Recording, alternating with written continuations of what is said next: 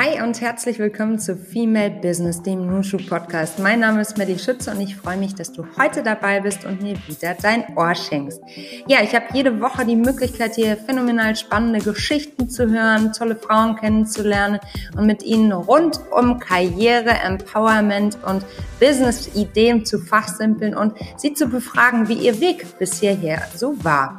Heute bei mir Alexandra Kammer. Sie ist Co-Founder bei Ivy, einem sehr, sehr spannenden HR Tech-Unternehmen und warum das für uns wichtig ist, erfahren wir gleich. Genauso wie wir unsere eigenen unbewussten Vorurteile bei der Rekrutierung von MitarbeiterInnen, vielleicht für unser eigenes Team oder unser eigenes Unternehmen, ebenso entdecken können wie Vorurteile, die uns vielleicht auch begegnen können, wenn wir gerade auf der Suche nach unserem Traumjob sind und uns gerade ganz viel bewerben.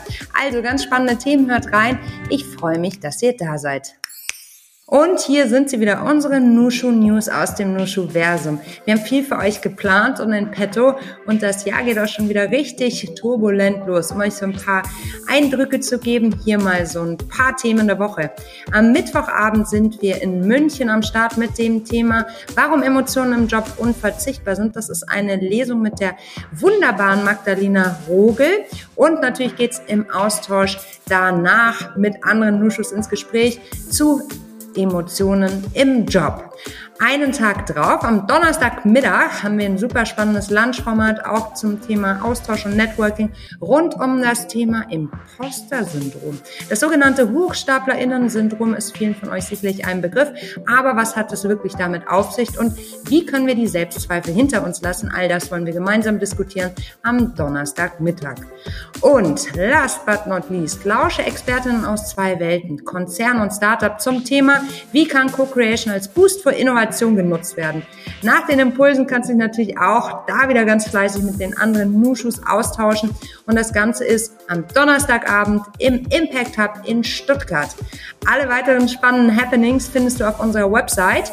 Du solltest auch unbedingt unseren Insta-Channel abonnieren. Da kriegst du auch immer mit, was wir so in der Pipeline haben. Sollte deine Stadt jetzt nicht dabei sein, dann sei dir sicher, wir sind überall, wo es Nushus gibt.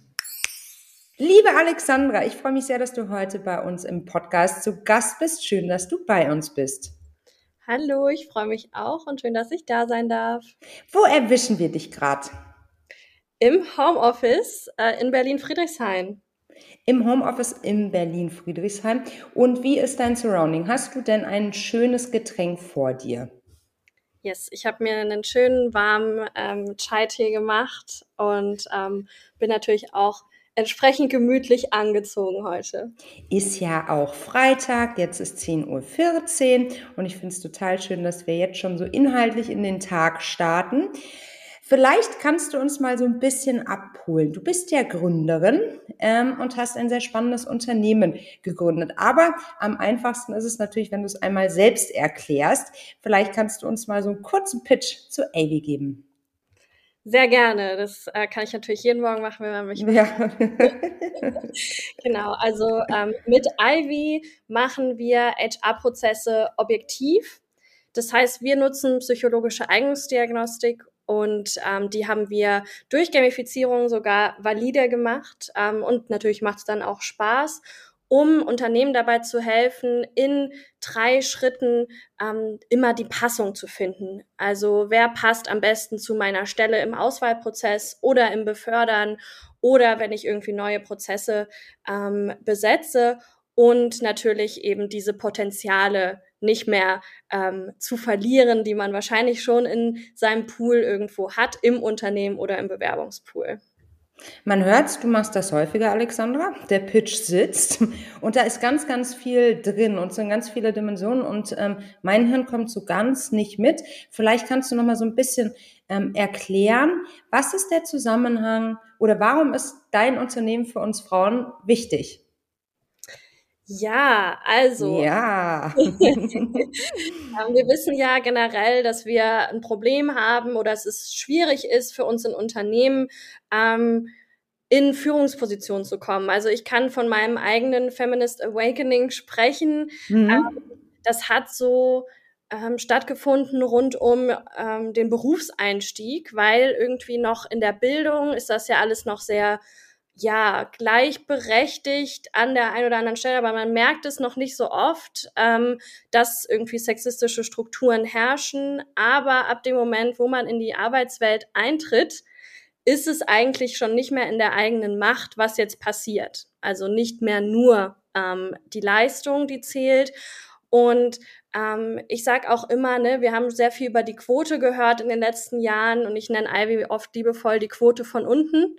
Mhm weil wenn wir die Leute nicht erst einstellen, dann können wir sie auch nicht bis ganz oben hin befördern, ähm, beziehungsweise auch erstmal auf eine Mittelmanagement-Ebene oder so. Also da haben wir ja auch oft schon ähm, eine Gap. Und deshalb ist es natürlich für Frauen als eine der größten oder eigentlich die größte in Deutschland ähm, Gender-Dimension ähm, das erste, was irgendwie helfen kann und was sich auch jetzt noch aus der Sicht von Arbeitnehmenden sagen würde. Ähm, zum Beispiel kennt man ja auch diese Studie ähm, von der Harvard Business Review, dass Männer sich bei 60 Prozent, ähm, wenn sie die Anforderungen bei 60 Prozent erfüllen, sich schon bewerben und Frauen, wenn man ganz äh, in der Binarität bleibt, äh, erst bei 100. Und dann ist ganz klar die Message, jeder sollte sich bewerben und wir finden, dass du wirklich dazu passt. Das heißt, es gibt auch gleich diesen Boost, dieses Empowerment, zu sagen, hey, du bringst genau das mit, was hier gebraucht wird. Das heißt, ihr geht über eine kulturelle ähm, Passung oder neudeutsch den Cultural Fit. Auch, mhm. aber nicht nur sondern es geht eher in Richtung, was ist deine Persönlichkeit, natürlich auch, ähm, welche Arbeitsumgebung brauchst du, um dich komplett entfalten zu können. Das ist dann ähm, der Cultural Fit, aber auch sowas wie kognitive Fähigkeiten oder emotionale Intelligenz ist da dabei höchst komplex und super spannend. Du hast vorhin gesagt, du hattest deinen, deinen feministischen äh, Aufwachmoment schon recht früh, nämlich beim Berufseinstieg. War das auch der ursprüngliche Ansporn für dich, dein Unternehmen zu gründen? Auf jeden Fall, das war sehr ähm, gleichzeitig. Ähm, dass irgendwie Ivy auch schon so in der Entstehung war und dann gab es so eine Liste an Sachen, so was könnten wir mit diesem Produkt machen. Und ich sage immer so, es hatte mich bei diskriminierungsfrei. Wer ist wirklich die Person hinter dem Lebenslauf? Wer ist, was steckt in der Person, die sich hier bewirbt? Und häufig, was unser ähm, Gehirn ja macht und was dadurch auch die Strukturen machen, die wir aufgebaut haben, ist Menschen in Schubladen stecken und ihnen damit die, die Individualität nehmen. Also es wird, man wird dann zu einer Gruppe und diese Gruppe ist als solches abgelegt und die hat diese ähm, Charakteristika. Und das ist natürlich in der Bewerbung ähm, auch ein großes Problem. Aber wenn ich ihr zeigen kann, das hier ist mein Stärkenprofil, dann habe ich wieder Individualität gewonnen. Wie viele Kolleginnen und Kollegen arbeiten jetzt bei euch? Das ist auch lustig. Also die meisten, ja, in der Außenwahrnehmung ist immer so, ach, ihr seid bestimmt mindestens 30 oder 50. Ja, kenne ich. Wo, wo sind die Ivy Headquarters? Ja. ähm, wir sind gerade ähm, zwölf. Mhm. Wir werden wahrscheinlich sowas um die 15 werden bis Ende mhm. des Jahres. Mhm. Aber ja, Nachhaltigkeit ist uns auch in unserem Wachstum wichtig. Also Schlüsselrollen werden besetzt. Du, weißt du was? Ich finde auch, das ist eigentlich eine ziemlich dämliche Frage, zu fragen, wie viele Menschen man in einem Unternehmen beschäftigt hat. Weil, also, ne, so FTEs haben ja jetzt keine Aussagekraft darüber, was das Unternehmen so wuppt und ähm, rockt. Ne? Also je nachdem, was man vielleicht auch automatisiert hat, wo man irgendwie sehr digital arbeitet. Also ich glaube, diese, das ist ja häufig so eine Frage, die kommt, die wird mir auch häufig gestellt. Ich kriege auch manchmal die Frage so, was machst du eigentlich in deinem Hauptjob? Und mir echt immer denke so, wow, ähm, da ist so wenig Verständnis dafür da, wie viel Arbeit in so einem Startup auch steckt. Ne? Und nicht alles ist irgendwie so ehrenamtmäßig zu betreiben, nur weil es eine gute Sache ist aber ist sehr wunderbar. Also nur weil es jetzt nicht so viele Leute sind, heißt es ja noch lange nicht, dass ihr nicht schlagkräftig seid. Weißt du, wie ich meine? Auf jeden Fall, da bin ich total bei dir. Und für uns ist auch ganz wichtig, dass wir eben, was unser Produkt nach außen gibt, dass wir das auch inleben. Also mhm. für uns bedeutet es auch, ähm, jede Person wird ähm, in ihrem Sweet Spot arbeiten. Das ist die Kombination aus, wo liegen meine Stärken und wo habe ich dadurch den größten Impact. Ähm, das reflektieren wir auch öfters und gucken dann, okay, wer kann welchen, bei welchem ähm, Projekt in den Lead gehen, wer kann das übernehmen. Und wenn wir merken, ähm, das ist was, wo wir Tempo verlieren, das liegt der Person nicht, da das funktioniert nicht, dann schauen wir auch immer erstmal, können wir uns da von außen Hilfe nehmen, bevor wir ähm, das wirklich intern besetzen müssen. Ne? Also es gibt ja auch Agenturen, die unterstützen, Freelancer, die ähm, bemühen kann. Und wenn das vorübergehend ist, ist es meistens auch viel hilfreicher, als sich dann direkt jemanden ins Team holen zu müssen mit Einarbeitung etc. Total. Das heißt, ihr nutzt euer Tool auch intensiv selbst, intern. Auf jeden Fall. Also ähm, das ist auch das Schöne. Ich habe gerade eine Werkstudentin angestellt ähm, und sie war auch so ein bisschen verblüfft, als ich dann gesagt habe, ja, nee, also ich kenne deinen Lebenslauf gar nicht. Das kannst du mir gern mal erzählen.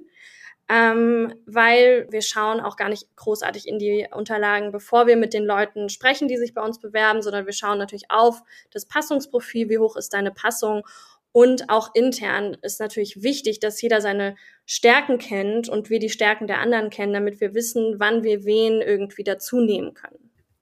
Super spannender Prozess, so dass ihr das auch eben intern nutzt, ne? weil dann könnt ihr daraus natürlich auch die Learnings immer direkt in die Entwicklung einfließen lassen als Anwenderinnen und Anwender. Als Gründerin eines HR-Tech-Unternehmens, wie ist es da? Triffst du da auf viele andere Gründerinnen in deinem Bereich oder wie ist allgemein dein Empfinden aktuell von der Startup-Branche in Deutschland?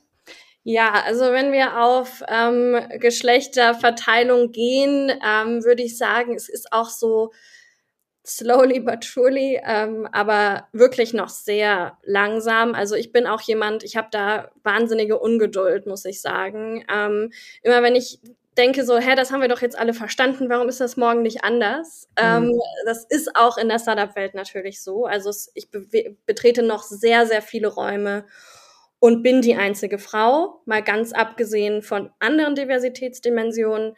Ähm, ist es häufig wirklich noch so. Ähm, natürlich gibt's auch irgendwie diese Räume, auch hier für irgendwie ähm, Frauen, die sich dann treffen, die vielleicht auch ähnliche ähm, Missionen haben. Und das ist auch immer schön, sich da aufzuladen. Ähm, aber ja, also ich würde sagen, es könnte schneller gehen.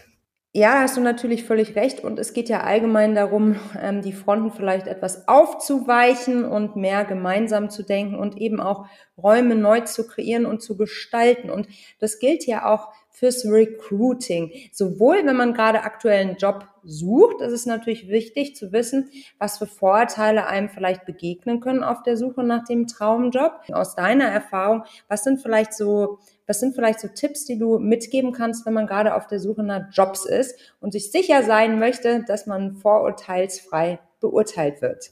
Ja, eine schwierige Dimension zu sagen, okay, ähm, es liegt bei den Bewerbenden, äh, sich nicht diskriminieren zu lassen quasi. Mhm, absolut. Weil natürlich, ne, man hat vor allem, wenn man irgendwie schon und das, Sexismus zum Beispiel im Alltag ähm, erfährt, ist man ja schon auf einer ganz anderen Ebene von Stärke und Selbstbewusstsein ähm, weil einfach solche Mikroaggressionen gehen an dem einen Menschen vielleicht spurloser als am anderen vorbei. Das heißt aber nicht, dass ähm, man das gar nicht spürt. Und ähm, das heißt, da ist erstmal für mich, also was ich auch sagen würde, was hilfreich ist, ist einfach sich dieser bewusst zu sein, ähm, dass gerade ein Verhalten von mir so eingeordnet werden kann, einfach weil ich aussehe, wie ich aussehe weil ich gelesen werde, wie ich gelesen werde. Ähm, und da kann man natürlich ein bisschen damit arbeiten, aber sollte natürlich nicht bei der individuellen Person liegen, sondern vor allem bei denjenigen, bei denen die Macht liegt. Ne? Und das ist dann in dem Moment das Unternehmen. Wenn ich also in einer machtvollen Rolle bin, als Unternehmerin, als Unternehmer, ähm, als Personalfrau ähm, oder Mann, wie kann ich dann sicherstellen, vielleicht, ähm, ja, dass, dass ich meine eigenen, meine eigenen Biases, ähm, dass die mich nicht überrumpeln, schlicht und ergreifend. Man hätte so am liebsten so eine zehn Hacks, so. Wie kann ich das jetzt einfach umsetzen und dann ist das abgehakt? Es wäre so ähm, schön, wenn das so leicht wäre, aber wir sind Menschen und da ist alles mal so komplex, ne? so ist es. Ne? Also oft ist es ja so, dass ich auch unbewusst, wenn ich nur irgendwie 20 Sekunden auf den Lebenslauf schaue, ähm, Leute einfach schnell aussortieren. Ne? Vielleicht ist es ähm, kann ich den Namen erstmal nicht aussprechen, fühlt sich ein bisschen unangenehm an, weg damit. Oder es ist eine Frau oder ich habe irgendwelche Vorurteile in dem Moment, ähm, was zum Beispiel das Alter betrifft oder auch die Hochschule, an der die Person war oder der Notendurchschnitt, all diese Dinge. wenn wir das überwunden haben mit Ivy, kommen wir dann in das Gespräch und hier kann natürlich dann auch ähm, so eine Software nur bedingt ähm, helfen, mhm. weil das ist alles der Blindspot eigentlich, ne? Mhm. Genau, jetzt kommt Unconscious Bias. Mhm. Und welche Biases begegnen uns dann an dieser Stelle ganz besonders im Recruiting? Mhm. Also ähm, solche Hiring Biases, die reichen von bis, also sehr einfache Effekte wie irgendwie der Primacy-Effekt, ne, dass ich weiß, okay, ähm, der, die, die, der erste Eindruck zählt immer mehr, als was danach kommt. Also sowas wie, ist das ein fester Händedruck gewesen, ähm, ein sicherer Augenkontakt. Ähm, und dann gibt's natürlich auch ähm, etwas tiefergehende ähm, Biases, wie zum Beispiel Affinity Bias. Also ich fühle mich mit Menschen wohler, ähm, die mir ähnlich sind. Einfach weil ich weiß, okay, wir haben, äh, wir haben auf jeden Fall was zu quatschen, dann ähm, können wir auch gut miteinander klarkommen. Hier ist auch auf jeden Fall Vorsicht geboten, weil klar, einerseits ist es gut, wenn man sich auch auf anderen Ebenen versteht. Es sollte aber nicht ähm, der entscheidende Faktor sein, um jemanden auszuwählen. Das geht dann auch sowas wie Status Quo Bias. Ich bleibe bei dem, was gerade so ist, äh, so wie das Team aussieht. Ich nehme einfach die Person, die schon quasi bei uns arbeitet, weil mein Bauchgefühl sagt, hey, das fühlt sich sicher an. Das kennen wir schon. Ähm, und was natürlich auch noch sehr tiefgreifend ist, auch schwierig für uns zu überwinden, fast das Schwierigste, weil es auch strukturell gefördert ist, sind Stereotype. Ne? Das ist Gender Bias, Racial Bias zum Beispiel ähm, als größte marginalisierte Gruppen. Ähm, was natürlich dann sowas sein kann wie ähm, diese Studie, die kennt man vielleicht auch von ähm, der Harvard University, diese Heidi versus Howard Study, wo dann dieselben ähm, Lebensläufe versendet wurden und das Einzige, was anders war, war eben der Name und Heidi war immer ähm, schlechter bewertet worden als Howard oder weniger kompetent. Ähm, das ist natürlich was, da muss man sich vor allem selbst checken. Da muss man sich selbst checken. Und da sind wir eben genau wieder beim Punkt.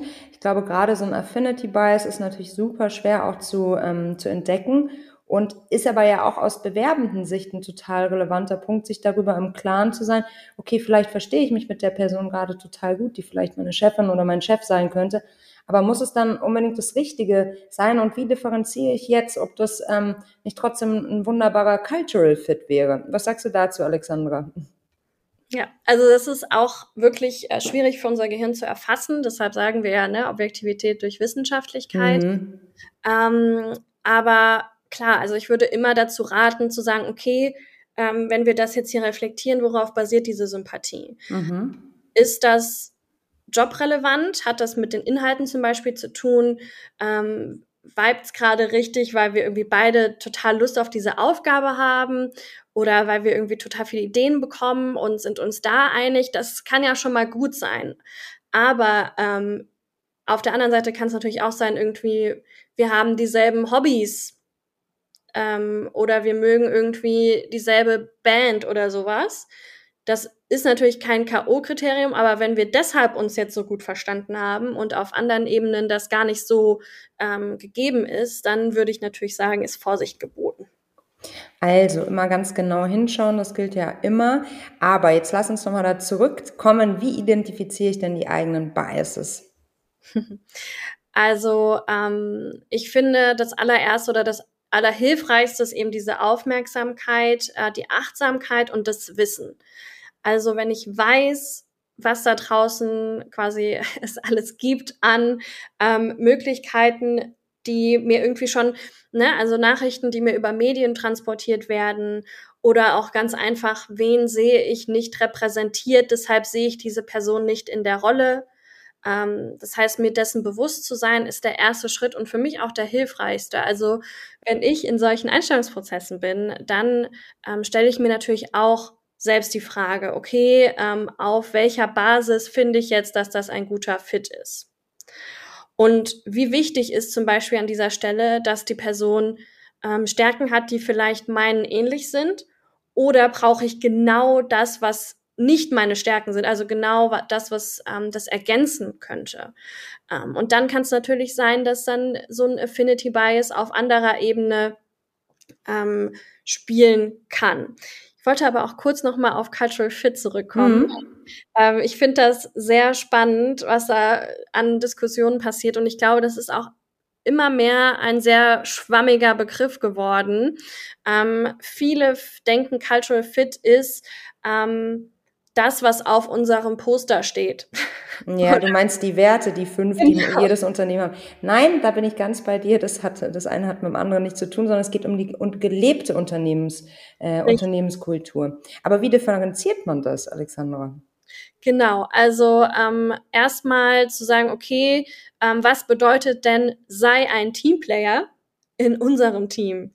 Ähm, häufig gibt's ja auf irgendwie großer Unternehmensebene ähm, eine Reflexion, was das bedeuten kann. Ne? Das sind dann die berühmten Werte auf dem Poster, wo sich auch manche dann ein bisschen ins Fäustchen lachen und sagen, also ich krieg hier von nichts mit. und deshalb also in, in Ivy, wie wir das abbilden, ist auch wirklich einfach auf ähm, gelebte Werte zurückzukommen. Also wie arbeitet ihr in eurem Team zusammen? Ähm, welche Art von Atmosphäre habt ihr? Braucht ihr Menschen, die richtig Lust haben, mit anderen zu arbeiten? Dann wäre in dem Moment wahrscheinlich Teamplayer. Ähm, wir verbringen auch viel Zeit zusammen in Meetings oder sowas. Ähm, oder ist es eher so, wir brauchen jemand, der ein Teamplayer ist im Sinne von, wir müssen uns auf dich verlassen können, wir wollen aber jetzt nicht, ähm, wir müssen nicht dauernd zusammen irgendwas machen, sondern du kannst auch gerne irgendwie dein Ding machen. Ähm, das heißt wirklich am besten wirklich auf Teambasis reinzuschauen. Wie wird hier ähm, Kultur gelebt und was brauchen wir hier für eine Kultur, um am besten unser Ziel zu erreichen? Finde ich einen ganz wertvollen Hinweis, Alexander. Ich glaube, das ist auch was, was noch viel zu selten gemacht wird, dass gerade in, in großen Organisationen die Teams wirklich eingebunden werden in der in der, in der Rekrutierung, beziehungsweise dass da ein tolles Zusammenspiel wirklich, also auf Augenhöhe zwischen HR und, ähm, und den Teams stattfindet, ne? dass da so ein lebendiger Austausch entsteht. Ich habe immer das Gefühl oder häufig das Gefühl, dass es entweder oder ist. Deckt sich das mit deiner Erfahrung? Also entweder rekrutiert das Team fröhlich vor sich selber hin und HR ist sozusagen nur noch mit Admin beschäftigt oder umgekehrt? Ja, also ähm, ist auch immer ganz spannend, mhm. wie diese Abteilung, ob es da überhaupt einen Prozess der Absprache gibt oder was natürlich auch gern dazukommen kann, ist dann, okay, ähm, HR spricht im ersten Gespräch mit der Person, reicht sie dann in die Fachabteilung weiter. Es gab aber vorher keine Absprache von, das ist, wonach wir suchen. Und dann kommt da dann natürlich irgendwie sowas dazu wie, ach, jetzt hat die Person mir aber echt gut gefallen aus dem und dem Grund, mhm. ähm, mir aber keinen Konsens und ich spiele an HR zurück ich würde aber am liebsten, dass du die Person einstellst und dann gibt's ja sowas zum Beispiel wie Conformity Bias. Also ich möchte mich gerne ähm, so verhalten, wie das von mir gewünscht ist oder wie sich das dann vielleicht die Kollegin der Kollege wünscht aus der Fachabteilung, ähm, wo dann gesagt wird, stell diese Person ein, obwohl ich vielleicht in HR weiß, auf Basis von den Bewerbungen, die wir eh hatten, ist das gar nicht die passendste Person. Ein echtes Spannungsfeld, ne? Also dein Tipp wäre, du hast ja gerade schon so ein paar äh, echt gute Fragen mitgegeben, die auch wirklich eine Leitlinie sein können, ähm, um im Gespräch, ähm, also mit einem potenziellen Arbeitgebenden herauszufinden, ob das ein Match sein könnte. Und ne, für all die Ladies da draußen, die gerade vielleicht ihren Jobmoment im Januar hatten und sagen, ich suche jetzt gerade was Neues. Also diese Fragen stellen und idealerweise auch ähm, im Gespräch wirklich mit dem Team erbitten. Richtig? Auf jeden Fall. Also wenn ich jetzt auf der bewerbenden Seite sitze, würde ich wahrscheinlich auch einfach ähm, ja, fragen, okay, wie, wie lebt ihr das intern? Ähm, wie gibt es zum Beispiel auch eine Beförderungskultur oder welche ähm, Perspektiven könnt ihr mir in Aussicht stellen? Das gibt's, kann man zum Beispiel in Ivy auch sehen, wo ist die Passung im nächsten Schritt. Ähm, um eben auch zu wissen, okay, ähm, wie hoch ist hier die Reflexion auf Basis dessen, weil vieles, was ja ähm, vor allem Frauen beim Aufstieg im Unternehmen entgegensteht, ist ja solche, solche Politik, ne? Mhm. Also wer steht noch am längsten an der Theke und sowas. Ähm, wenn das noch der Fall ist, ist es natürlich ein schwieriges Arbeitsumfeld für äh, in dem Moment. Ähm, auf der anderen Seite, wenn ich jemand bin, der auswählt, ähm, da habe ich auch ein paar so Tipps, die ich irgendwie mitgeben würde ähm, vor allem auch vielleicht für Führungskräfte. Ähm, ganz wichtig natürlich, dass ich so eine Kultur schaffe, eine Umgebung der psychologischen Sicherheit. Also ich erlebe oft, dass wir solche Unconscious Bias oder ich gebe oft einen Unconscious Bias Workshop zur Einführung von Ivy, ähm, weil ja auch so schön immer, wenn man diesen Workshop hatte, am Ende ist dieser Moment, alle sind irgendwie auf einem Nenner und mhm. es gut an und dann so, ach ja, aber in zwei Wochen ist unser Gehirn leider wieder von selbst in seinen Trott gekommen. Ähm, deshalb lasse ich gern uns als Instrument da, um das umzusetzen. Das heißt, ähm, wir haben jetzt einmal in dem Workshop vielleicht reflektiert, was sind unsere Biases, aber ähm, psychologische Sicherheit hilft dabei, dass ich das nochmal ansprechen kann. Dass ich mich sicher fühle, dieses wahnsinnig unangenehme Thema nochmal aufzubringen, indem ich vielleicht bei mir selbst hinterfrage, aber auch vielleicht so ein Diversity Buddy oder Bias Buddy in meinem Team zu haben und zu sagen, hey, ähm, lass uns gegenseitig checken, so dass ich weiß, ich zerstöre jetzt nicht unsere Beziehung oder sowas, wenn ich sage, hey, kann es sein, dass es bei gerade internalisierter Sexismus, internalisierte Homophobie war, die dich dazu gebracht hat, dass du so über diese Person geurteilt hast? Und bitte sag mir das auch, wenn du denkst, dass das bei mir so sein könnte. Das sind doch super Tipps und das finde ich besonders wertvoll von dir, dass du auch vorgeschlagen hast, in eine Art, ja, kollegiales Coaching zu gehen, weil das ist ja auch eine ganz, ganz spannende Reise, die man dann zusammen macht. Ne? Und das sind ja, also das sind Gespräche, die brauchen Klarheit.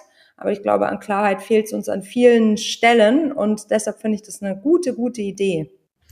Ja, auf jeden Fall. Und ich glaube auch, ähm, was dadurch hoffentlich, äh, wir müssen ja einen Idealzustand haben, den wir anstreben, mhm wird, ist, dass wir um uns herum auch eine Umgebung schaffen, erstmal in Unternehmen, die auch die Gesellschaft spiegelt. Ne? Also wir wissen ja, dass ähm, das meistens nicht der Fall ist und dann auch Menschen für Menschen wirtschaften, die eigentlich gar nicht die Bedürfnisse der anderen kennen.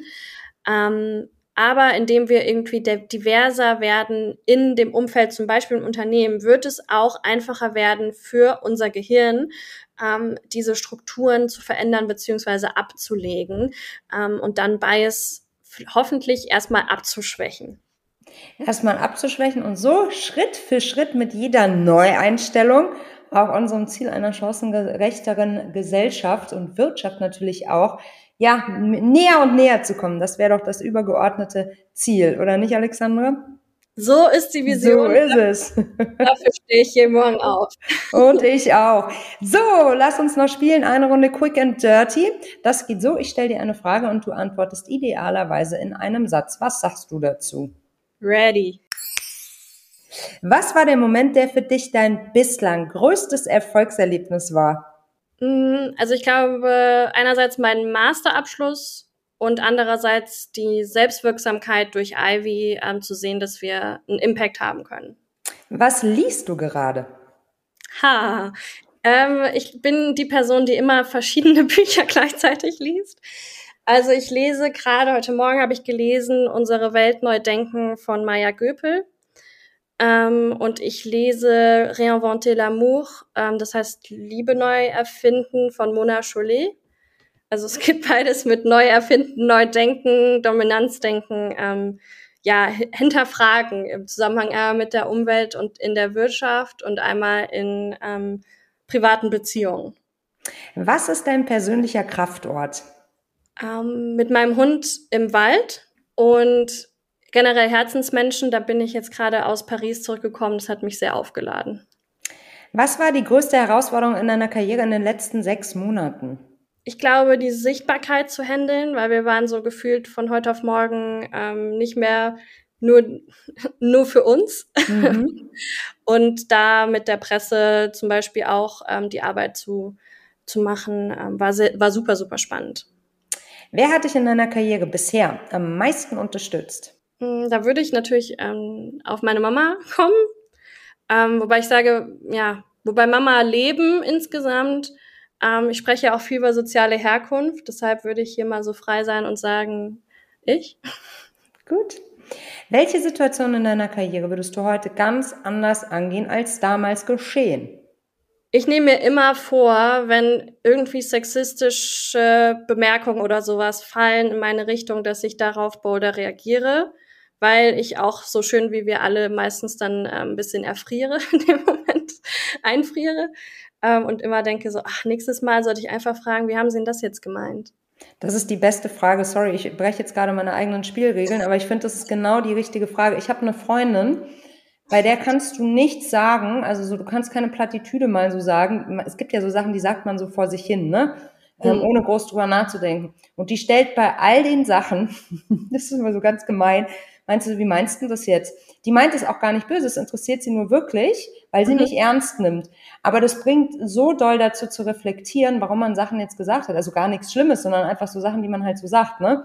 Und ja, die, das ist eine total gute Frage, weil man sich dann auch gar nicht in eine Aktion zwingt, ne? sondern ja. den Ball erstmal zurückspielt. Äh, ja, vielen Dank, Alexander. Super guter Hinweis. Wie meinst du das eigentlich? genau. Was war dein größtes Learning in den letzten zwei Jahren?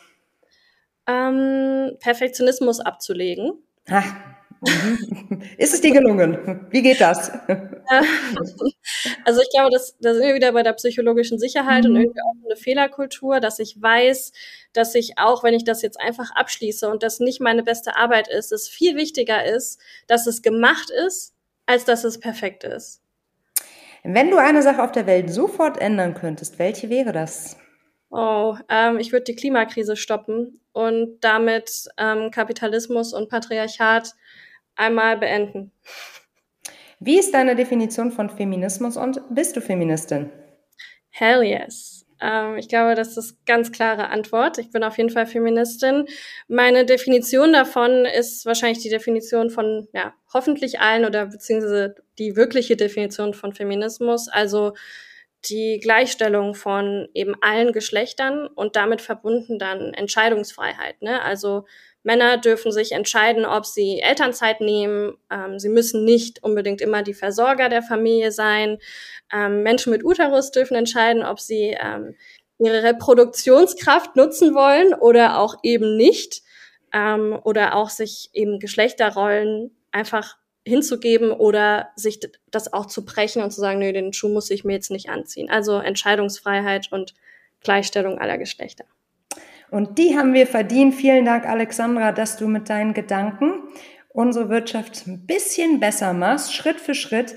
Und es ist doch total schön zu sehen, wie viele Unternehmen ja einfach mit Impact da draußen unterwegs sind und ähm, ich hoffe, dass die eine oder andere von euch, wir haben ja auch viele Personalerinnen unter unseren Hörern, das weiß ich von eurem tollen Feedback, jetzt sagen, klingt mega spannend. Wir verlinken euch ähm, Alexanders Unternehmen natürlich auch nochmal in den Shownotes und dann lasst uns gemeinsam für mehr Weiblichkeit und eine chancengerechte Wirtschaft einstehen, jede wie sie es kann. Vielen Dank dir, Alexandra.